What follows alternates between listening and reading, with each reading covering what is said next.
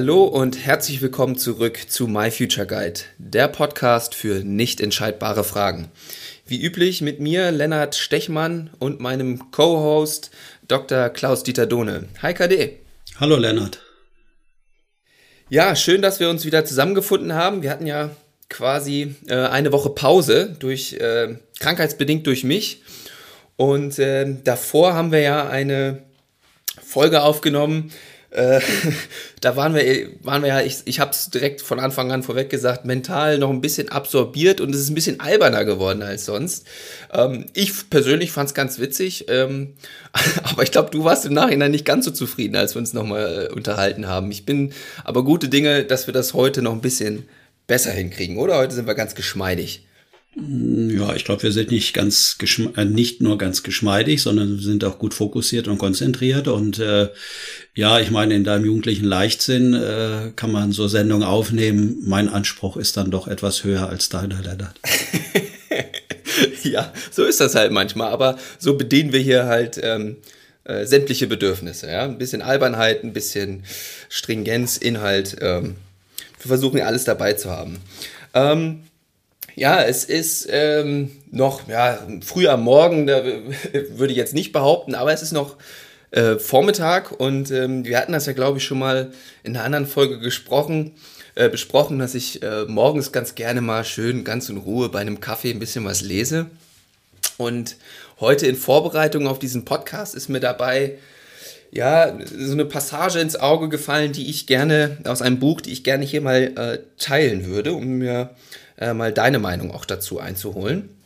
Und zwar habe ich heute Morgen ein Buch gelesen von Niklas Luhmann. Sagt dir wahrscheinlich auch was, oder? Habe ich mal ganz entfernt gehört. ganz entfernt gehört.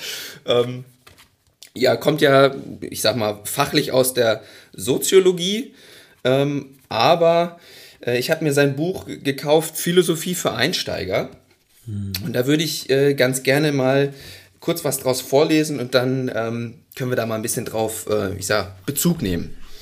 Mm, ich lese einfach mal los. Es geht so ein bisschen um, um, ist noch ganz am Anfang des Buches und es geht um die Biografie von äh, Luhmann. Und da äh, geht es so los. Wenn es nach Luhmann selbst ginge, wäre in seinem Fall vollkommen ausreichend, was Martin Heidegger einmal über das Leben des Aristoteles gesagt hat. Er wurde geboren, arbeitete und starb. Mehr biografische Angaben sind im Grunde, im Grunde nicht notwendig und mehr biografische Angaben geraten fast unweigerlich zur Fiktion. Heroische Lebensentscheidungen werden dann meist überbewertet, biografische Zufälle dagegen ausgeblendet und so entsteht in Biografien in der Regel ein Bild von Zwangsläufigkeit und Kohärenz, wo im echten Leben doch viel mehr um Ungeplantheit und Kontingenz im Spiel war. Und das passt ja eigentlich super zu unseren Themen hier, weil wir wollen uns ja auch mit Entscheidungen äh, oder wir beschäftigen uns mit äh, vielen Entscheidungen, gerade auf beruflicher Ebene. Und ich finde, da kommt nochmal so schön raus, dass es gar nicht unbedingt so diesen krassen Druck dahinter braucht, sondern dass man auch einfach ja ein bisschen Vertrauen haben sollte in ja in die eigene Ungeplantheit, so wie es hier gerade ähm, formuliert wurde. Ähm, was hat denn das äh, Zitat oder diese Passage bei dir ausgelöst? Ja, es hat mich gleich äh, ganz entspannt heute Morgen, dass ich mich gar nicht mehr um irgendwas kümmern und bemühen muss, sondern warte auf gute Zufälle, die mich dann irgendwie voranbringen. und äh, das hat mich jetzt sofort entspannt, das Zitat. Ja, äh, quasi Zufall, dass ich dich anrufe. Ne? Das ist ja hier ja, ja, eine aber, zufällige Podcast-Produktion. Aber was es auch ausgelöst hat, ist, dass ich mich freue, dass du morgens beim Frühstück in deiner WG schon so anspruchsvolle Literatur in die Hand nimmst äh, und auch dein äh, auch deinen eigenen Wissensstand im Bereich Philosophie auch gut einschätzen kannst, dass du mit einem Buch für Anfänger anfängst und nicht gleich für Profis. genau. Äh, und das Gute ist, ich schreibe mir das seit neuestem immer als Arbeitszeit auf, da ich ja weiß, dass du das so positiv siehst. Okay. Nein, aber lass uns doch vielleicht noch mal so ein bisschen da, da reingehen, ähm, was da so ein bisschen, ja, oder was da letztendlich irgendwo hintersteckt auch, weil es gibt ja, das ist, man kann ja jetzt auch sagen, es gibt ja viele andere Berufsberatungen oder Berufsorientierungen auch, wo sich das für mich dann, wenn ich mich damit beschäftigt habe, immer so anhört, ja, dass die berufliche Entscheidung, das ist jetzt die eine wichtige Entscheidung und wenn die richtig ist, dann, dann kann man irgendwie ein erfülltes Leben, berufliches Leben haben oder irgendwie so. Ähm, und wenn ich dann aber auch auf meine Biografie teilweise so zurückgucke, die ja noch nicht ganz so lange ist, aber ein bisschen was ist ja auch schon passiert. Und wenn ich da solche Entscheidungen getroffen habe, wie was studiere oder studiere ich überhaupt, was studiere ich, ähm, welchen ersten Job nehme ich an, das waren immer eher, ja, Zufälle würde ich es jetzt nicht nennen, aber das hat sich irgendwie alles so aus dem Flow raus, ja, irgendwo ergeben schon fast. Ja. Und ja. Das heißt, die Kontaktaufnahme mit mir und letztendlich der Akademie war nicht systematisch geplant, dass du unbedingt von uns lernen wolltest, sondern das ist auch eher für dich ein Zufall gewesen. Ja, also der erste Kontakt äh, auf jeden Fall und dass das dann sich so weiterentwickelt, äh, das hätte ich am Anfang auch nicht vermutet. Hm, okay. Was waren denn für dich da so die wesentlichen Faktoren, warum du ja nicht nur dabei geblieben bist, sondern sogar morgens äh, während des Frühstücks schon anfängst, dich auf deinen Arbeitsalltag inhaltlich vorzubereiten. Ja, jetzt hast du ja fast äh, die Antwort schon gegeben. Ähm, ich habe gemerkt, dass ich mich auch, ja, diese Themen mich in der, wenn ich jetzt quasi nicht mehr gerade Arbeitszeit aufschreibe oder im Büro bin, mhm. dass mich das beschäftigt, dass ich da Interesse habe und hinterher bin und äh, das, ja, das habe ich einfach so irgendwie im Laufe des äh, der Zeit, wo ich bei euch angefangen habe, gemerkt, dass mich das anspricht und, und packt. Mhm. Okay. Das würde ja heißen, dass es gar nicht vorrangig darum geht, äh, wie ist das so wirklich bei uns äh, zu arbeiten oder wie machen wir das, wie organisieren wir Arbeit, sondern dass die Hauptmotivation zumindest daherkommt, dass dich irgendwas ganz persönlich, emotional angesprochen hat, wo du für dich auf der Suche bist und wo du vielleicht Antworten finden kannst. Genau, das war ich glaube so, das, das ist mir so als erstes aufgefallen, wo ich dann so gemerkt habe, ja, das, das könnte ganz gut passen. Ähm, aber ich würde jetzt auch nicht unter den Tisch kehren, ähm, die, ja, die generelle, ja, Stimmung im Büro, die, die Art und Weise, wie da gearbeitet wird, äh, die Kommunikation mit dir, mit Gerald, ähm, mit, mit anderen Kollegen, das äh, hat natürlich auch viel reingespielt, dass das gepasst hat. Also wenn, wenn das nicht gepasst hätte, hätte es auch nicht genützt, dass es mich inhaltlich da äh, mhm. Ja, du hast ja damals auch äh, den My Future Guide durchführen müssen. So gucken wir ja unsere Kandidatinnen und Kandidaten ja an, die bei uns überhaupt mhm. einen Fuß über die Schwelle setzen, jedenfalls für längere Zeit. Ja. Und äh, da ist ja aufgefallen, dass du ja diese starke Innenorientierung hast, also viel Antrieb, äh, Energie aus deinen inneren Überzeugungen und aus deinen inneren Wünschen ableitest und weniger so sehr über das Äußere. Mhm, ja, das stimmt. Mhm. Das heißt, du kannst diese Kompetenz, die du da hast, äh, bei uns ganz gut sozusagen leben. Ja, genau. Die, diese, diese Freiheit, ähm, die mir da ja bei euch ja, zu großen Teilen äh, gewährt wird, die kann ich dann ganz gut mit dieser großen inneren Motivation ähm, hm. ja, erfüllen. Genau. Ja. Und wenn du jetzt Gerald Hüther nochmal anguckst und auch mich, was so ein bisschen verallgemeinert, was müssen Führungskräfte oder Chefin oder Chefs eher für eine Haltung haben, um so jemanden, wie du es scheinbar bist, mit dieser hohen Innenorientierung äh, an Bord zu halten? Ja, das habe ich mich tatsächlich schon, schon öfter irgendwie gefragt, wie ihr das geschafft habt, äh, da mich so anzupacken. Ähm, ich würde, ich würde fast sagen, dass eine gewisse, ja, irgendwo Gleichgültigkeit vielleicht, also das ist jetzt, vielleicht lädt das, ist das Wort, beschreibt es nicht ganz, aber so ein bisschen, ähm, äh, ja, machen lassen und immer mal so ganz subtil, würde ich sagen, ähm, mal intervenieren, ja, und irgendwie hier mal einen Anstoß geben und da mal eine Frage stellen. Ähm, aber ich, ihr habt mich ganz frei auch gegen Wände laufen lassen, sage ich mal. Hm. Ja, okay. Ja, man, äh, das ist ja sozusagen die alte, alte Lebenserfahrung schlechthin. Äh, lernt man aus den Dingen, wo andere einen auf seine Fehler hinweisen, oder muss man einfach selbst äh, Fehler machen, vor die Wand laufen, wie du das formulierst, mhm. da, damit das auch sitzt? Also. Ja, genau, genau. Ja, und da, genau, ihr habt mich da also quasi nicht jedes Mal vorgewarnt und so, sondern halt einfach mal machen lassen und dann das Vertrauen ähm, quasi gehabt, dass ich da selber draus lerne und ähm, quasi dann ja mich dadurch weiterentwickle oder irgendwie so würde ich es wahrscheinlich ähm, vermuten. Mhm. Und das, dieses Vertrauen, das ist, glaube ich, eine, eine ganz große Sache. Das hatten wir nämlich, ich nehme ja noch einen anderen Podcast auf äh, im Sport und da hatten wir diese Woche auch einen Gast und haben uns ein bisschen über einen Basketballprofi und haben uns ein bisschen über das Führungsverhalten von Trainern unterhalten. Ah ja.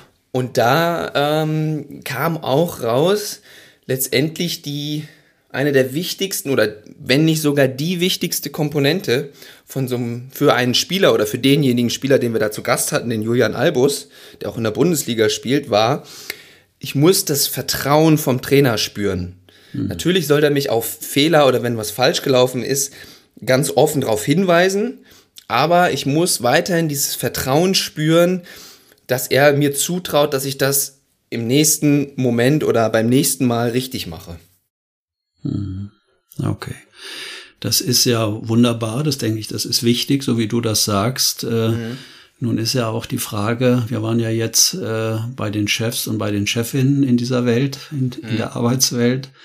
Wie kann es denen gelingen, wirklich auch dieses Vertrauen zu ihren Mitarbeitenden auszubilden? Das ist ja vielleicht nicht einfach immer vorhanden und äh, gerade äh, wenn du den Namen Niklas, Niklas Luhmann erwähnt hast heute Morgen, das ist ja einer derjenigen, der eben auch geschrieben hat, wie Realität entsteht oder wie soziale Wirklichkeit entsteht zwischen Menschen.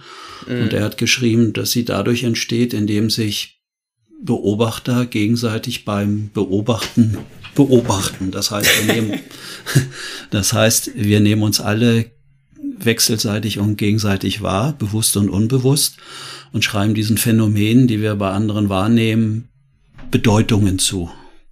Mhm. Und äh, danach halt handeln wir dann und richten das aus. Und äh, ich glaube, dass eben auch Chefinnen und Chefs ja auch so ein Gefühl haben müssen und die beobachten ja auch ihre Mitarbeitenden äh, äh, führen die Handlungen, die sie bei denen wahrnehmen, eher bei ihnen zum Vertrauen. Also dass, um im Sprachbild von Frau Merkel zu bleiben, die Zügel locker gelassen werden können. Mhm, mhm. oder muss man die Zügel anziehen? Oder muss uns sogar, äh, wie ja auch vor kurzem formuliert, muss uns jemand die Sporen geben? Mhm, mh. Ja. So. Und das ist ja, glaube ich, ein wechselseitiges Geschehen, was man zusammen ausbildet am Arbeitsplatz. Ja, äh, das in jedem Fall. Und ähm, wo du das äh, mit den Zügeln ansprichst, äh, habe ich nochmal eine, eine Gegenfrage. Jetzt hast du ja vorhin gesagt, ich habe ja den My Future Guide gemacht und da ist eine hohe Innenorientierung bei ihm gekommen. Hm. Äh, inwiefern hättest du mich denn, ich sag mal, vielleicht anders behandelt oder die Zügel anders gehalten, hätte ich jetzt eine hohe Außenorientierung gehabt? Ja, dann äh, hätte ich vielleicht schon einiges umgestellt. Also ich hätte dir auch erstmal die Freiheit gegeben aber ich hätte, äh, da hättest du viel mehr Kontakt zu mir gesucht. Mhm. Also du hättest viel mehr Austausch gesucht, die Beziehung, du hättest viel mehr für dich äh, prüfen müssen, ob ich mit deinen Handlungen und Arbeitsergebnissen einverstanden bin. Du hättest mich um Rat gefragt und äh, ich glaube, ich hätte auch gemerkt, dass dann Lobwürdigung und Anerkennung von außen, also von mir jetzt in dem Fall oder von Gerald Hüther für dich besonders wichtig ist. Weil wenn du das nicht regelmäßig äh, erfüllt bekommst, dann äh, wäre meine Hypothese, dass du dann in deiner Arbeitsleistung nachlässt. Ja, ja, ja, okay. Ja, interessant, interessant. Ja, aber da habe ich eben sehr tiefes Vertrauen in die Ergebnisse unserer, unserer Auswertung. Und ich meine, du bist ja ein Beispiel dafür, dass man da von einer hohen Validität, also von einer Gültigkeit des Messergebnisses sprechen kann. Ja, ja. Ja, das äh, würde ich zumindest hoffen, ja. Mhm. Also, wenn es irgendwann mal anders wird in deinem Leben und du mehr aktive Anerkennung, Lob und Wertschätzung von außen brauchst, dann musst du es einfach sagen, dann würde ich dir das geben. Mhm. Ja, ich muss jetzt gerade äh, tatsächlich an eine Situation zurück, äh, zurückdenken vor ein paar Jahren. Ähm, und das äh, spielt so ein bisschen darauf an, ähm, dass wir Menschen, je extremer teilweise so eine Ausprägung ist, dass wir in so ein Entweder-Oder kommen, weil da stand ich, ich glaube, vor drei Jahren vor der Entscheidung, äh, oder vier Jahren mittlerweile, spiele ich nochmal für die Bundesliga der BG Göttingen. Mhm. Und ich hatte mir das irgendwie so zurechtgelegt, ja, ähm, für meine Bachelorarbeit, die dann anstand, kann ich dann da toll mit den Daten erheben und kriege ganz tiefe Einblicke in diese sozialen Prozesse von so einem Bundesliga-Team. Und hatte mir das alles so schön zurechtgelegt und ähm, hatte dann auch tatsächlich Interesse von dem, von dem Verein, für den ich spielen wollte. Und dann rief ich dich irgendwann mal an und fragte so, ja, ist das, ist das nicht eine tolle Idee? Und soll ich das denn nicht machen? Und äh, ist das, und hab irgendwie so fast erwartet, dass du jetzt auch, wie ich, Freudensprünge machst, äh, irgendwo. Und da hast du, ja, ich sag mal, eher ein bisschen verhalten äh, reagiert und hast gesagt, ja, wenn du das für richtig hältst, dann, dann mach das doch mal. Aber hast mir da quasi nicht irgendwie noch gesagt, ja, super, klasse und loslegen. Ähm, aber da war ich dann doch irgendwie doch mal scheinbar dann doch sehr darauf auf, aus dieser äußere Bestätigung. Mhm. Ähm, hab aber im Nachhinein dann auch gemerkt, ja, das äh, wäre dann im Zweifel vielleicht auch, wenn ich mich da nicht wohlgefühlt hätte, hätte ich dir das irgendwann dir zugeschoben oder irgendwie solche Konstruktionen mir da irgendwie erlaubt, die ähm, ja vielleicht nicht so äh, ähm, sinnvoll gewesen wären, sagen wir mal so. Ja.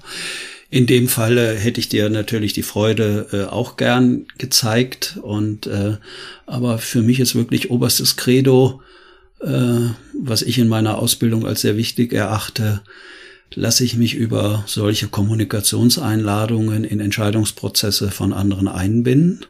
Mhm. Oder lasse ich es nicht? Und ich weiß, wenn ich äh, gesagt hätte, Mensch, geil, Lennart, mach das in jedem Fall, mhm. spiel noch mal äh, im im fortgeschrittenen Alter ein letztes Jahr in der ersten Bundesliga.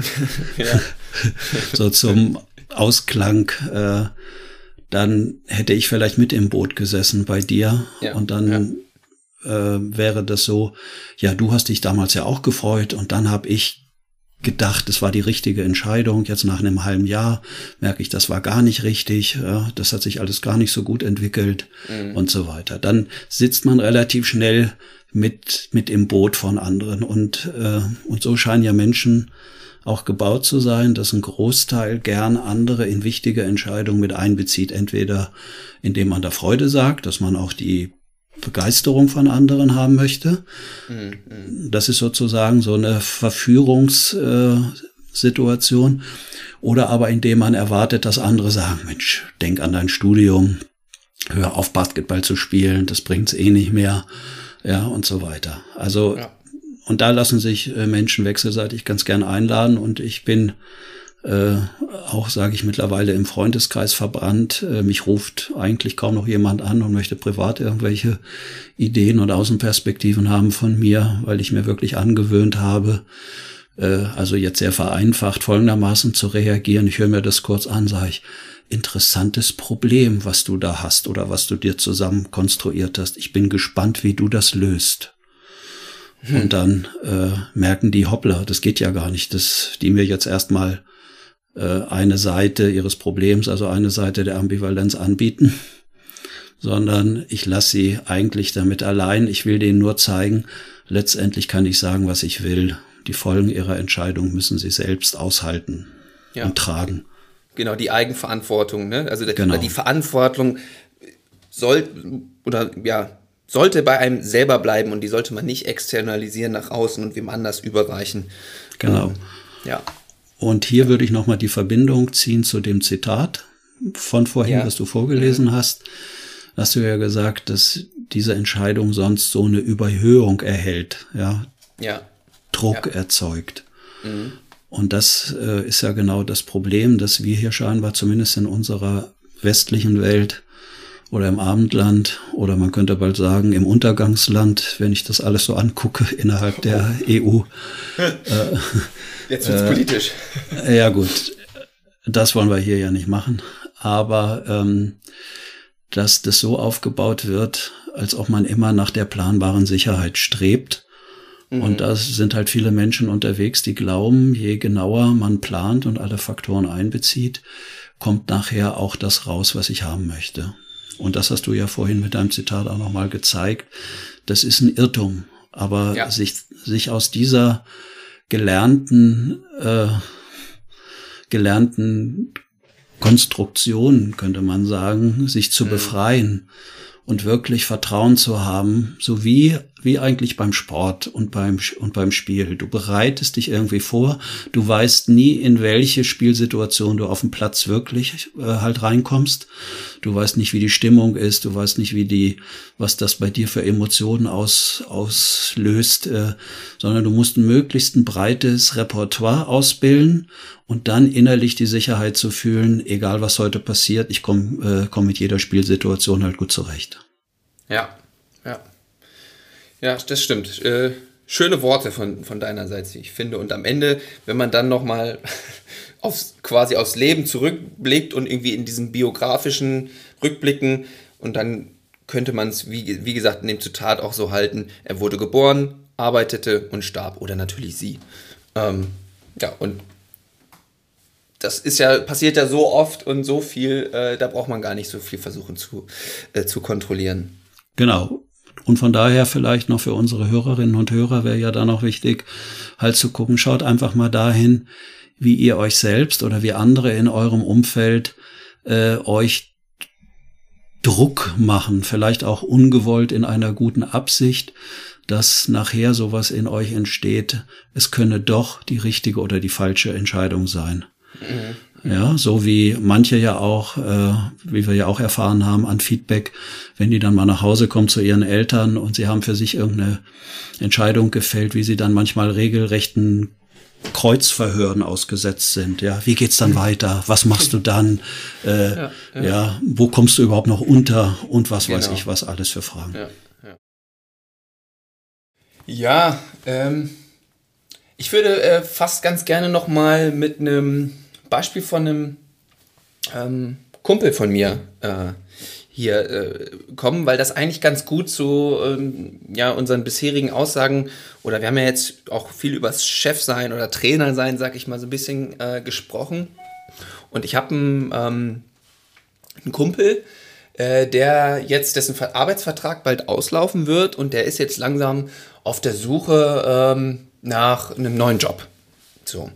Ähm, und jetzt ist er natürlich am Suchen, guckt Anzeigen durch, teilweise Initiativbewerbung und aber wenn er so Anzeigen anguckt, wird er ihm immer da gesagt, ja, wir, wir bieten ein nettes und engagiertes Team, tolles Arbeitsumfeld und so, was man da halt in so eine, in so eine Anzeige irgendwie reinschreibt.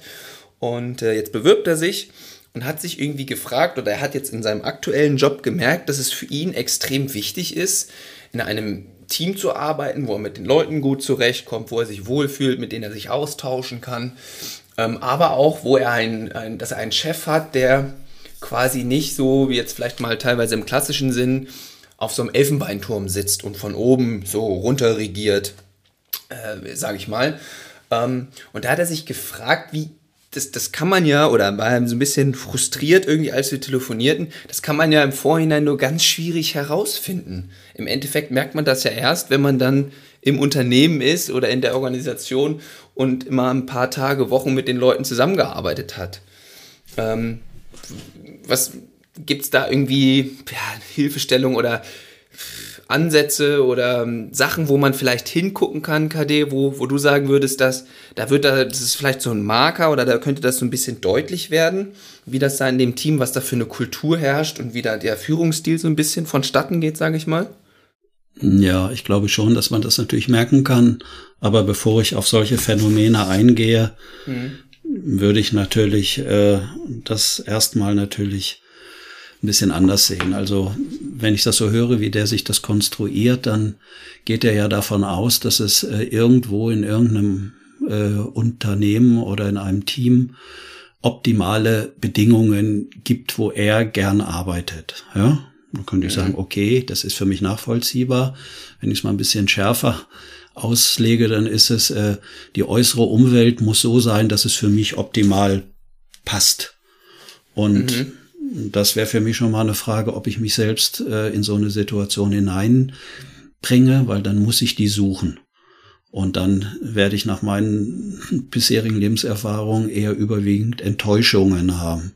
Weil äh, ich habe noch kein Team und kein Unternehmen kennengelernt, was exakt äh, so miteinander agiert, dass meine Bedürfnisse zu 100 Prozent erfüllt werden und ich mich wohlfühle.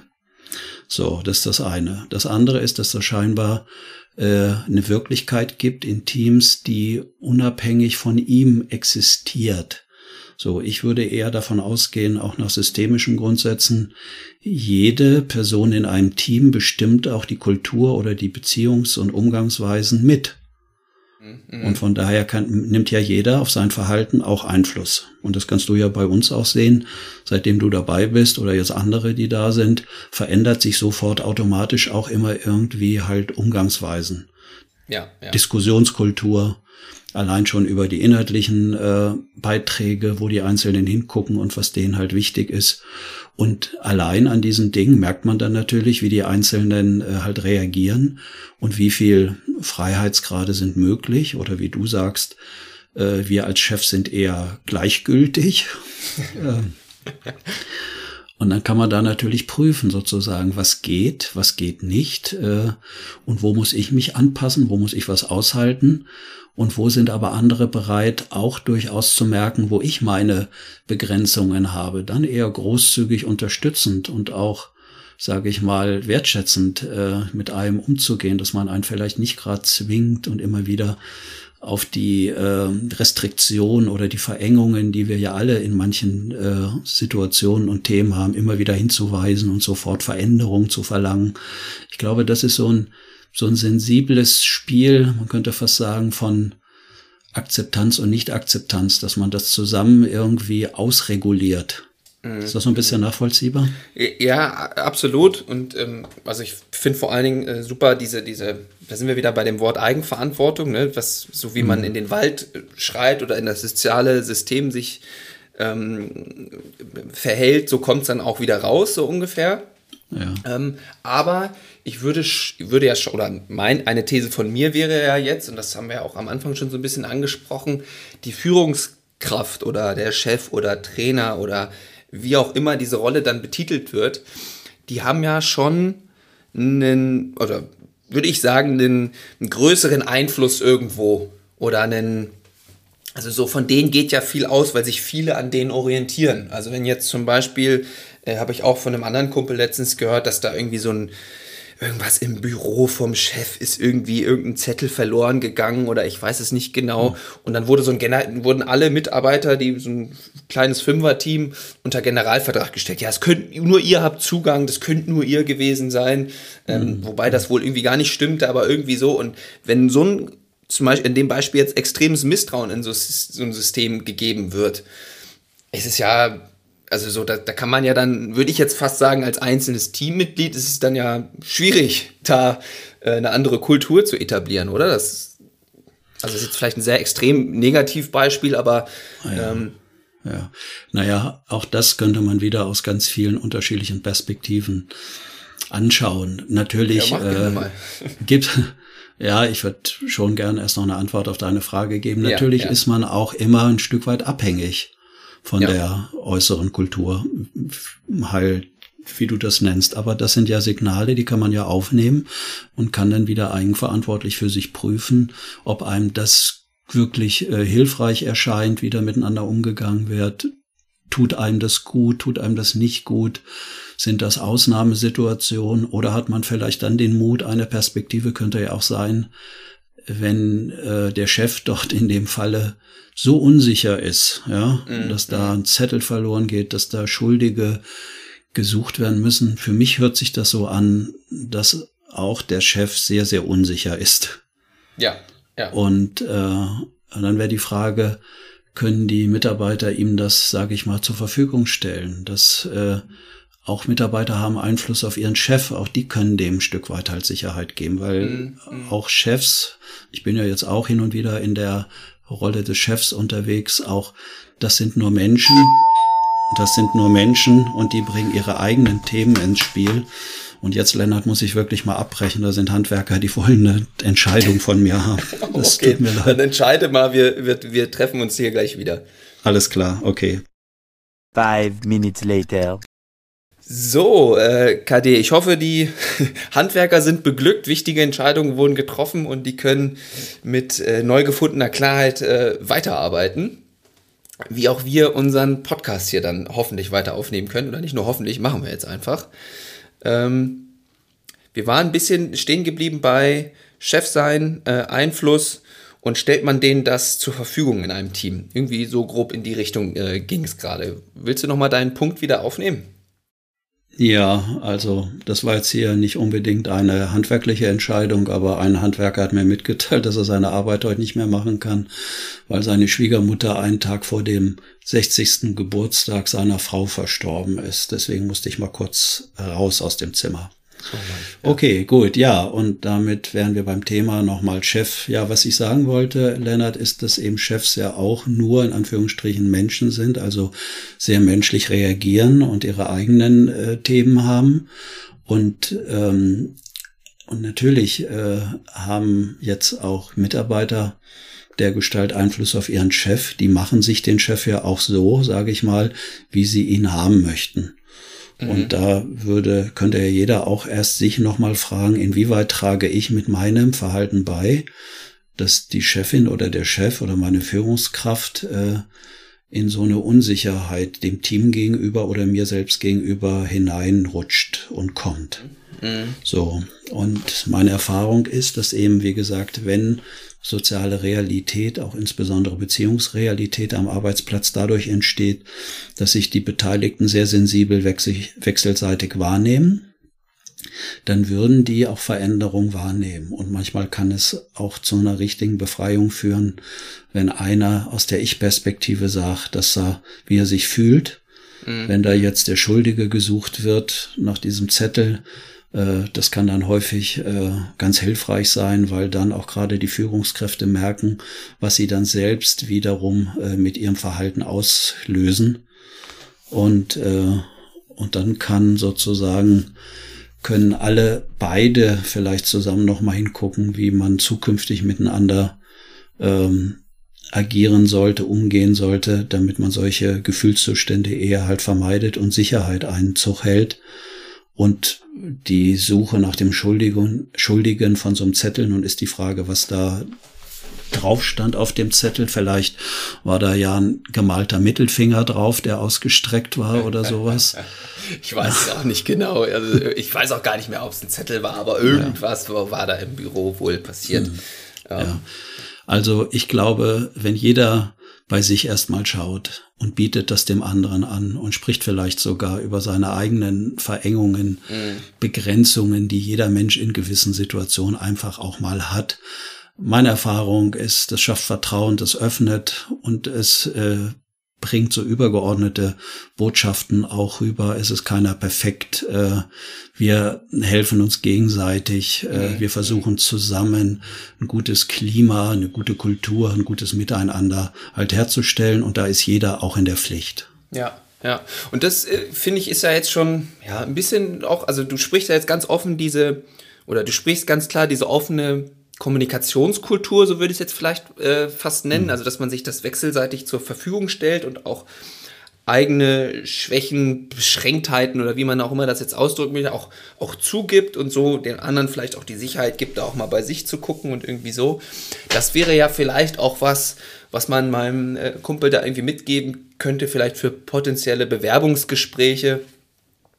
Äh, da auch einfach ganz klar zu formulieren, was man sich vielleicht auch erwünscht oder wo das vielleicht auch irgendwo herkommt. Ähm, um da dann mal zu gucken, wie offen wird das denn überhaupt auch da äh, dann nach außen genau. kommuniziert, vielleicht in so einem Bewerbungsgespräch auch. Und da kann man dann ja vielleicht schon ganz viel von rausnehmen und mitnehmen. Mhm. Ne? Ja. Man da Eben. Und das ist ja auch genau unsere Idee, die wir hier mit unserem Projekt haben. Mit My Future Guide, je besser man sich äh, in seinen eigenen auch Limitierungen äh, halt kennt oder worauf man besonders feinfühlig reagiert oder wo man mit Unsicherheit, Ärger, Aggression, also emotional und impulshaft auch mal reagiert äh, mhm. oder was einen stört. Jetzt desto klarer kann man das ja in der äh, Auswahl oder in der Bewerbungssituation ja auch mitteilen und die mhm. andere Seite fragen. Mhm. So wie ähnlich am Anfang einer Beziehung man ja auch sagen kann, was mit einem geht, aber was mit einem nicht geht. Mhm. Und dann kann man halt entscheiden, ob man sich wechselseitig auf diesen Partner oder Partnerin oder Arbeitgeber einlässt oder eben nicht.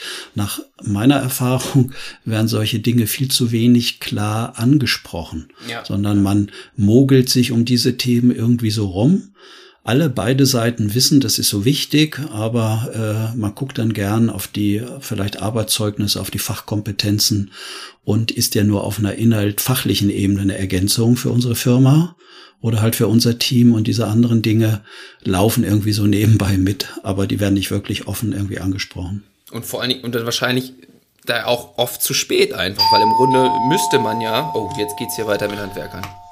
Scheiße. Da muss ich noch mal hin, Lennart. Bleib einfach dran am Telefon. Ja. Ich, ja. also ich habe schon gesehen, das ist das Postauto.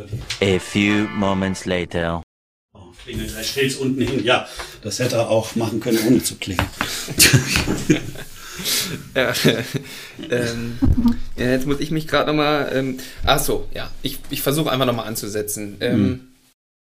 Ja, äh, oft wird da ja auch, was du jetzt gerade angesprochen hast, das anzusprechen und oft wird das ja auch ja im Grunde schon erst zu spät dahin geguckt. Also dann, wenn man quasi den Arbeitsvertrag vielleicht schon unterschrieben oder auch nicht unterschrieben hat und wenn man das quasi gar nicht mehr ändern kann, dass es vielleicht hier äh, mögliche Differenzen geben könnte, Entwicklung, wo es vielleicht doch nicht so gut passt. Das müsste man ja oder im besten Fall merkt man das ja, spricht man das schon im Bewerbungsgespräch oder in diesem Prozess vorher an, damit man auch dann wirklich entscheiden kann, ja, ist das was, könnte das passen oder halt auch nicht. Absolut. Vielleicht dazu eine kleine Anekdote. Eine frühere Auftraggeberin von mir, das war die Personalchefin von DHL, äh, die hat mir mal gesagt, äh, ich hatte mit der äh, ganz viel zu tun früher, weil die auch unser Tool eingesetzt haben. Mhm.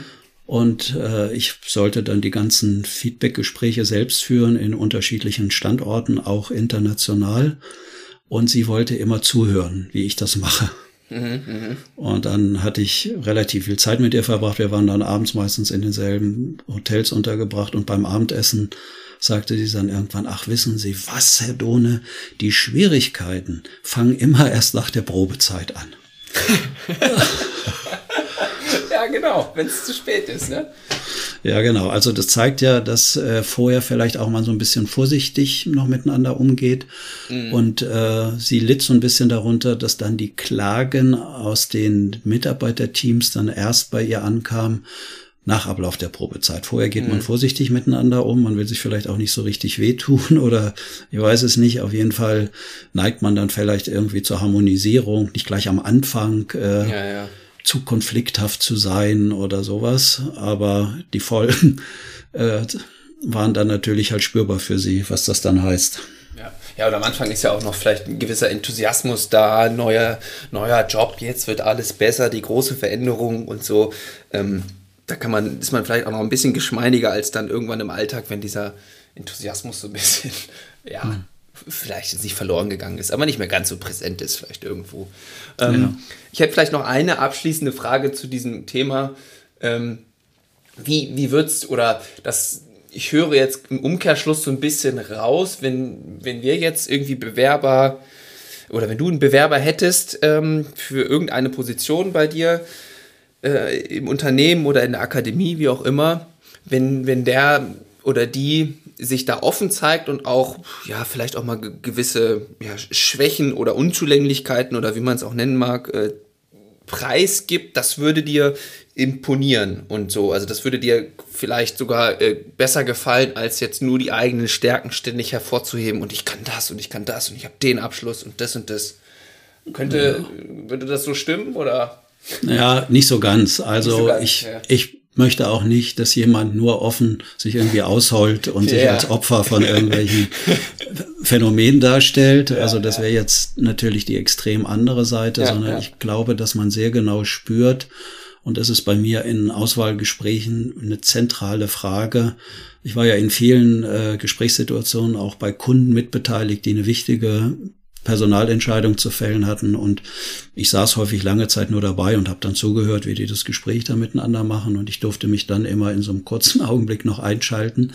Und äh, die zentralen Fragen oder eine zentrale Frage, die ich dann immer gestellt habe, ist, ich wollte sehen, äh, kann der Bewerber, die Bewerberin äh, sagen, was ihre Erfolgsmuster waren, unabhängig von der fachlichen Ebene, die sie bisher durch so unterschiedliche soziale Teams und Unternehmen gebracht hat. Also und äh, viele, die haben die Frage gar nicht verstanden.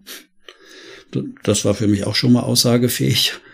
Äh, und wer also seine eigenen Anteile überhaupt nicht benennen kann, was er mit seinen Verhaltensweisen bei anderen möglicherweise auslöst, der rutscht bei mir ganz weit nach unten. Deswegen ist das nicht so eine emotionale Offenbarung, wo man sein Leid äh, ausklagen sollte bei mir, sondern eher kann ich reflektiert mein Verhalten äh, sehen, welche Wirkungen es bei anderen, anderen halt auslöst oder mit welchen Menschen man besonders leicht vielleicht in irgendwelche Schwierigkeiten hineinkommt.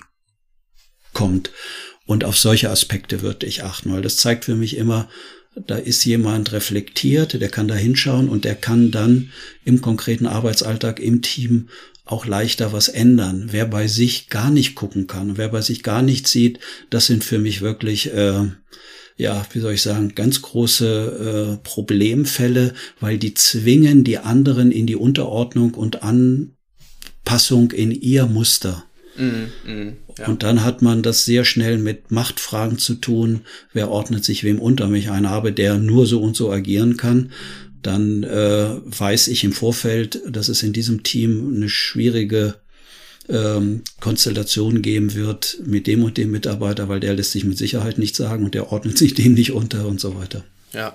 Ja, das, ähm, das, und wer sich da jetzt vielleicht irgendwie noch nicht ganz so sicher fühlt, genau darauf zielt ja auch unser Angebot hier ab, mit dem My Future Guide, da in so eine gewisse Selbstreflexion zu kommen, genau diese Themen für sich ganz sicher angucken zu können. Damit kann man anfangen mit schriftlichen Auswertungen, die wir euch zur Verfügung stellen, oder dann auch ähm, im Telefonkompass, wo wir dann in den Austausch gehen und wo man sowas vielleicht in einem ganz geschützten Rahmen schon mal üben kann. Und ähm, ja, das würde ich jetzt schon auch als, als Schlusswort ähm, oder Richtung Abmoderation irgendwo sehen.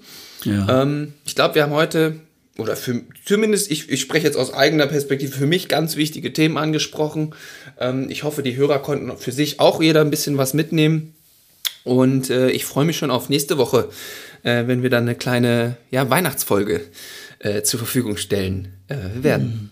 Okay, du bist jetzt doch sehr schnell auf das Ende hin. Nach den Störungen kann ich das verstehen, die heute hier stattgefunden haben. Aber vielleicht machen wir das dann doch in einer weiteren Folge, weil wir hatten ja gerade gestern ein Telefongespräch, ein Auswertungsgespräch mhm. mit jemand, wo ja das eigene Muster, was in unserer Auswertung sichtbar wurde, ja genau zu immer wieder Verstimmungen und Schwierigkeiten mit den Chefs und Chefinnen geführt hatte. Aber das Beispiel heben wir uns dann auf, Lennart. Genau, das, das würde ich auch sagen, weil ich, äh, ich, ich bin so Richtung Ende gestürzt quasi, weil ich äh, dachte, du hättest in zwei Minuten schon den nächsten Termin. So hatte ich das zumindest. Ach ja, stimmt sogar, stimmt sogar, stimmt sogar. so, da, von daher, ähm, Genau, würde ich, äh, hatte ich gehofft, dass wir das jetzt noch in Ruhe äh, abmoderieren und ich finde das aber super, das ist ja ein schöner Ausblick auch auf die nächste Folge, ähm, weil über den Telefonkompass haben wir ja noch gar nicht so im Detail gesprochen. Ähm, das finde ich super, wenn wir da vielleicht nochmal ein bisschen hingucken. Ja, gut. Dann okay. wünsche ich dir viel Erfolg bei deinem nächsten Termin. Ähm, ja, wir Dank. hören uns eh und äh, mit den Hörern, äh, die, die, die Hörer hören uns dann äh, nächste Woche wieder. An mhm. Weihnachten, glaube ich, kommt sogar die Folge raus oder einen Tag später. Ja. ich hoffe, dass wir uns nicht nur hören, dass du jetzt nur noch zu Hause arbeitest, sondern dass wir uns dann demnächst am Arbeitsplatz auch mal wiedersehen, damit mein Vertrauen äh, nicht völlig schwindet. ich, ich versuche dir, äh, ja, genau, doch, äh, ich werde mal wieder vorbeikommen, um okay. dir die Sicherheit zu geben. Alles klar. Gut, dann Gut. bis zum nächsten Mal. Tschüss. Tschüss. Tschüss.